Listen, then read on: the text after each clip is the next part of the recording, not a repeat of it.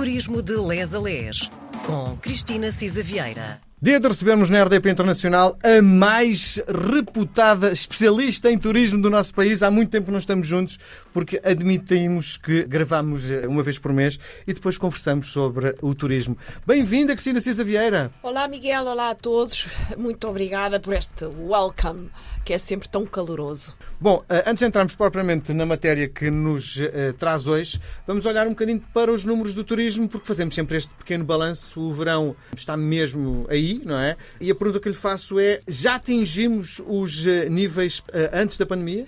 Bem, nós já tínhamos atingido no acumulado do ano de 2022, como sabemos, as receitas até ficaram além das receitas de 2019, ainda não em termos de hóspedes e dormidas, mas já muito próximo disso.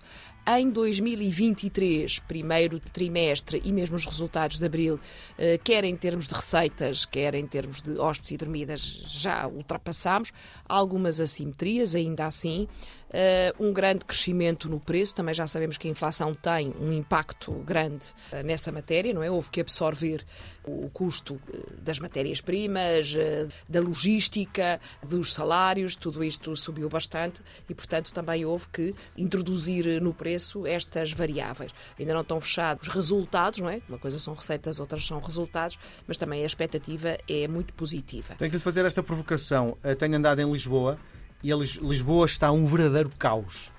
Não se anda na zona ribeirinha, a cidade está toda em obras. Isto não é um, um cartão muito negativo para a, a, nossa cidade? Eu acho, é assim, evoluir, evoluir, evoluir, eh, presumo mudar, não é? E as cidades têm também que se adaptar e que, designadamente, em termos de investimento no transporte público, porque é muito mais sustentável e acessível, eh, é um investimento importantíssimo que as cidades todas, todas têm que fazer. A razão dos compromissos eh, com a sustentabilidade ambiental, da redução do, do CO2, primeiro em 2030, portanto, é evidente que é um esforço que se tem que fazer. De facto, mais do que o caos que é várias obras ao mesmo tempo, eu acho que está a faltar um bocado de informação quais é que são os circuitos alternativos, eh, quais é que são os períodos em que determinadas obras em determinados sítios está eh, a acontecer.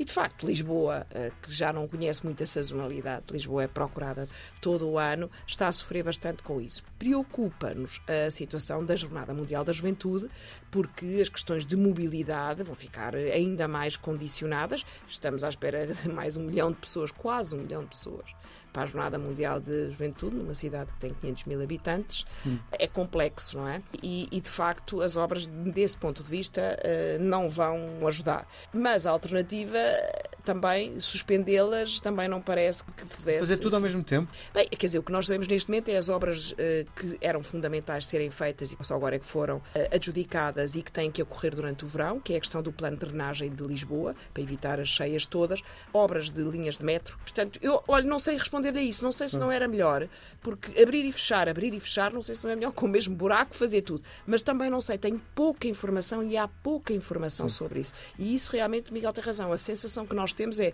tudo estaleiro. a acontecer ao mesmo tempo. Lisboa está um estaleiro, isso. já é difícil circular, estamos com muitos turistas e, portanto, ainda por cima agrava alguns problemas de mobilidade. Falta informação. Mais outra provocação. Fui buscar o meu irmão ao aeroporto, ele chegou por volta das 11 e tal, só estava disponível para mim à uma da manhã e tudo parecia muito confuso. Até a via verde para sair do parque eh, do aeroporto estava eh, avariado.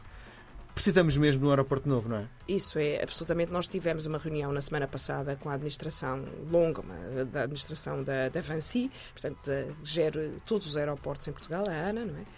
E, e, de facto a situação é, por muito que se faça, e eles fazem de facto um esforço extraordinário da melhoria eh, também das acessibilidades em terra, estão fortissimamente condicionadas. Não é apenas a questão da acessibilidade aérea, eh, de, obviamente, nós não podemos abrir slots à noite, não, é? não faz sentido nenhum.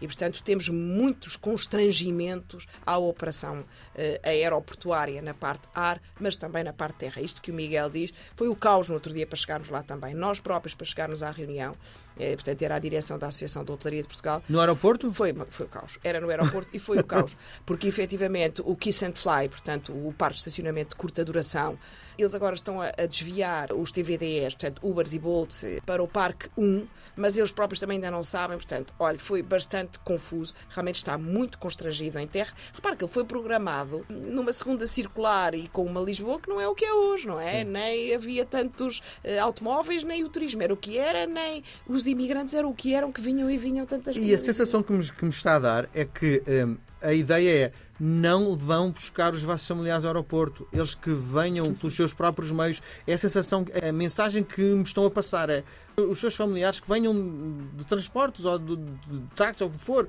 mas não venham cá. A sensação foi essa que me deu. Faz algum sentido? É assim, é, é, isso é difícil, eu estou a pensar. Eu que tenho dois filhos fora, um na Holanda e vai buscar os aeroportos em Londres.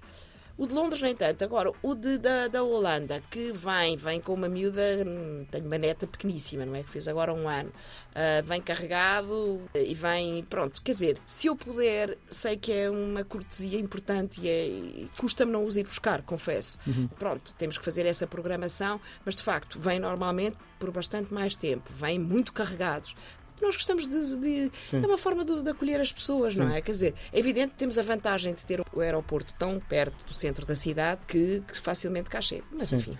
A Cristina disse que, que tem uma neta com um ano e pouco também casou aos 15. É, isso, verdade, é? é verdade, é verdade. Não, a minha neta fez agora mesmo, no dia 10 de junho, tendo nascido na Holanda, mas é verdade, foi mãe muito, muito cedo e de facto é um gozo bestial. ainda ser, ainda estar muito bem para ter uma netinha. Cristina, nós não temos tempo para mais. Voltamos a conversar na próxima semana. Um beijo grande, até para a semana. Até para a próxima.